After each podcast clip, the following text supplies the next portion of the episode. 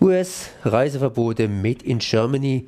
Bedienstete des US-Heimatschutzministeriums verhängen Reiseverbote bereits am Frankfurter Flughafen, sprich hier in Deutschland, sprich in Europa. Ich bin jetzt verbunden mit Matthias Monroy und möchte etwas über die Hintergründe des Einsatzes der Homeland Security hier bei uns erfahren. Hallo Matthias. Hallo. Ja, die Homeland Security kann hier in Europa offensichtlich arbeiten. Auf welcher Grundlage arbeitet denn die Homeland Security in Europa? Das ist ein Vertrag, den die Europäische Union abgeschlossen hat mit den USA zur vertiefenden Zusammenarbeit in der Bekämpfung des Terrorismus. Und man kennt es ja, dass das auch äh, allerorten hierzulande, aber auch in der internationalen Zusammenarbeit hergenommen wird, um allerlei andere Maßnahmen zu begründen. In der Folge äh, führte das dann dazu, dass knapp 400 Mitarbeiter des Department of Homeland Security aus den USA in Europa ähm, stationiert wurden, also hier arbeiten äh, und eben an verschiedenen Flughäfen, äh, aber auch Seehäfen innerhalb der Europäischen Union äh, quasi ihre Arbeit aufgenommen haben. Internationale Bekämpfung des Terrorismus hört sich erstmal sehr gut an, hat allerdings die ein oder andere Schwierigkeit. Was stecken hier an Schwierigkeiten drin? Naja, die Schwierigkeit ist, ist dass äh, diese ganzen Maßnahmen erstmal sehr schwer nachzuvollziehen sind also für die Betroffenen nachzuvollziehen sind. Also man wird in der Regel von solchen Geschichten nicht informiert. Sowas äh, firmiert dann oft unter dem äh, Label Prävention. Also man versucht äh, eben Gefahrenprävention zu betreiben. Davon werden Betroffene nicht unterrichtet. Aber man hat in der Regel auch keine Möglichkeit, das juristisch anzugreifen. Und das ist auch das Gleiche äh, hier in dem Fall mit diesen Reiseverboten. Also es geht im Kern darum, dass die Fluggesellschaften Reisenden äh, die Beförderung äh, versagen und sie sind dadurch, äh, sie sind gezwungen, äh, eigentlich das zu machen. Sie haben eigentlich gar keine andere Wahl, weil das Department of Homeland Security äh, denen das quasi so aufdrückt. Und dagegen ist kein Rechtsmittel möglich. Also man kann weder bei der Fluggesellschaft noch bei dem Department of Homeland Security ein Rechtsmittel einlegen, dass man doch gerne mitgenommen werden möchte. Genauso wenig kann man Rechtsmittel einlegen, äh, also im Sinne von eine Datenschutzaus, also eine, eine Auskunft über die gespeicherten Daten. Äh, noch kann man fordern, dass diese Daten gelöscht werden, wenn man denn beispielsweise nachweisen würde, dass sie falsch sind.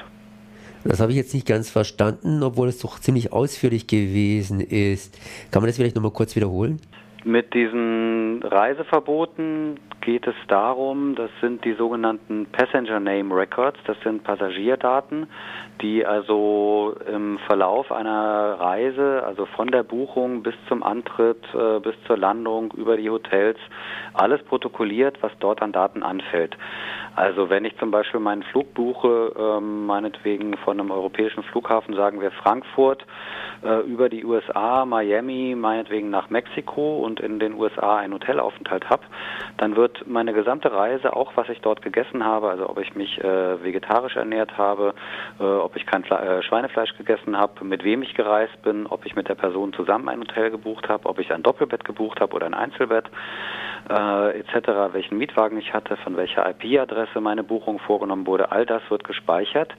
Und dazu gibt es auch noch ein Freitextfeld. Also kontrollierende Beamte können noch äh, hinzufügen, äh, was ihnen so auffällt. Es hat Beispiele gegeben, wo die Bücher, die die Reisenden lediglich mitgeführt hatten, dort äh, aufgeführt wurden.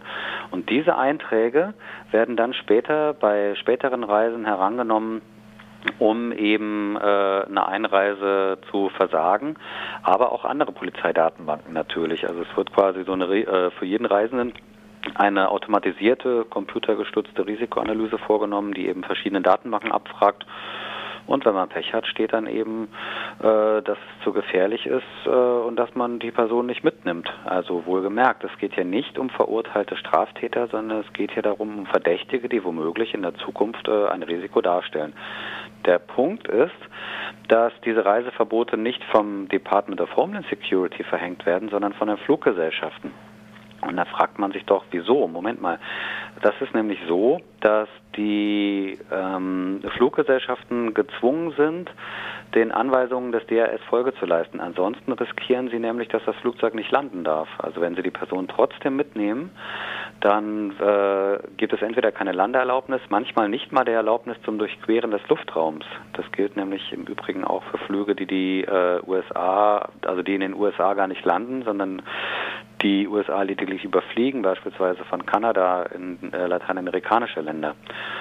Und es ist so, dass äh, die, also wie gesagt, dass die Fluggesellschaften sich dagegen nicht wehren können und dass die Geschichte deswegen für Betroffene auch nicht angreifbar ist. Wie verhält sich denn jetzt die Europäische Union oder Deutschland dazu? Denn diese Nichtangreifbarkeit dieses Einreiseverbotes, das sehe ich doch mal ziemlich problematisch, dass sie irgendwie außerhalb des juristischen Raumes.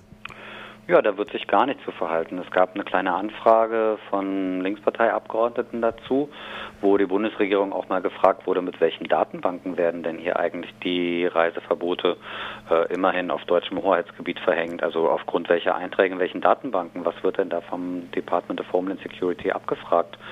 Eigentlich. Und da hat die Bundesregierung auch gesagt, dass sie dazu keine Kenntnis hat, welche Datenbanken das sind. Ähm, und sie hat gesagt, dass das eigentlich auch nicht den Geschäftsbereich der Bundesregierung betrifft, dass sie sich da eigentlich auch gar nicht einmischen kann, weil es geht um geschäftliche Beziehungen zwischen dem Department of Homeland Security und den Fluggesellschaften.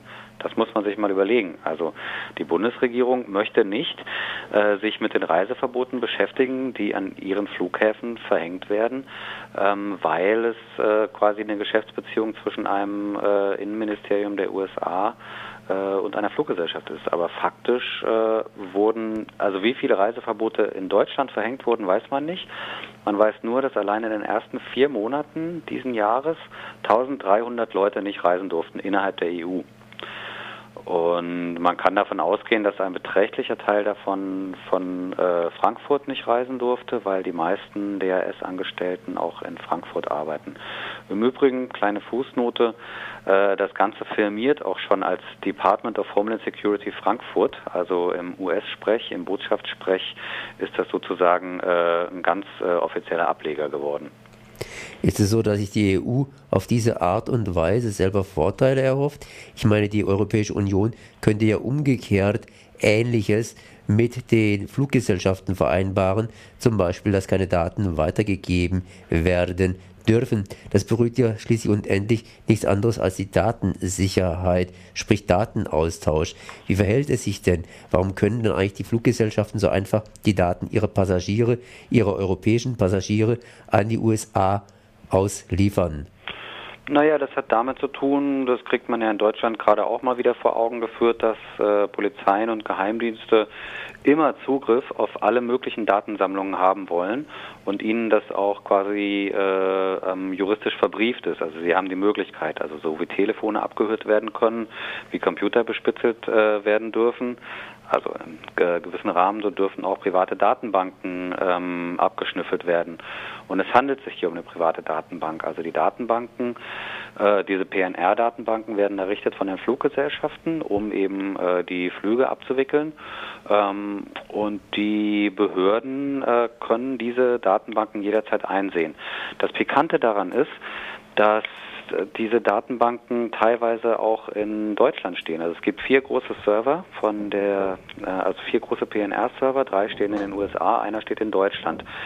Auf diesen, äh, in diesen, auf diesen Servern werden aber auch innereuropäische Flüge gespeichert. Und da, wir kennen das ja, die Infrastruktur im IT-Bereich, also sehr weit verteilt ist. Man nennt das Cloud Computing. Das funktioniert eben auch auf Ebene äh, der, der Datenbanken äh, kann es passieren, dass ein innereuropäischer Flug von Frankfurt nach Italien, den wir mit Lufthansa antreten, äh, dass die Daten dazu aber in den USA gespeichert sind. Das heißt, die USA hat darüber Zugang über meine Daten bezüglich eines Fluges, der mit ihnen überhaupt nichts zu tun hat. Ähm, Gleichzeitig äh, aber auch, also der andere Server, der deutsche Server steht in Erding. Äh, gleichzeitig hat die USA aber auch Zugriff auf den Server in Erding.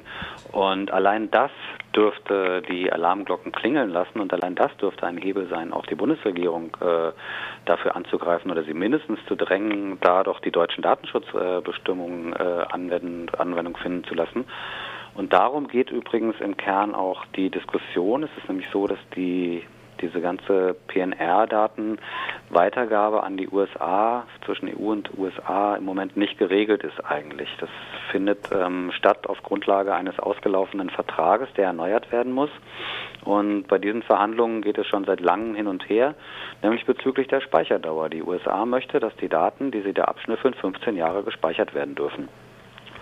Das ist krass, muss man sich mal überlegen. Also 15 Jahre lang wird in den USA gespeichert, ob ich ein Doppelbett buche äh, und mit welcher Person ich dort übernachtet habe. Das möchte ich nicht.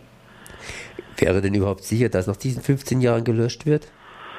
Das äh, ist eine gute Frage. Also in Deutschland ist das so, dass ähm, äh, Daten über Erwachsene in Polizeidatenbanken zehn Jahre gespeichert werden. Danach muss geprüft werden, ob weiter gespeichert wird. Und wir kennen das, dass das ähm, nach Gutdünken gehandhabt wird.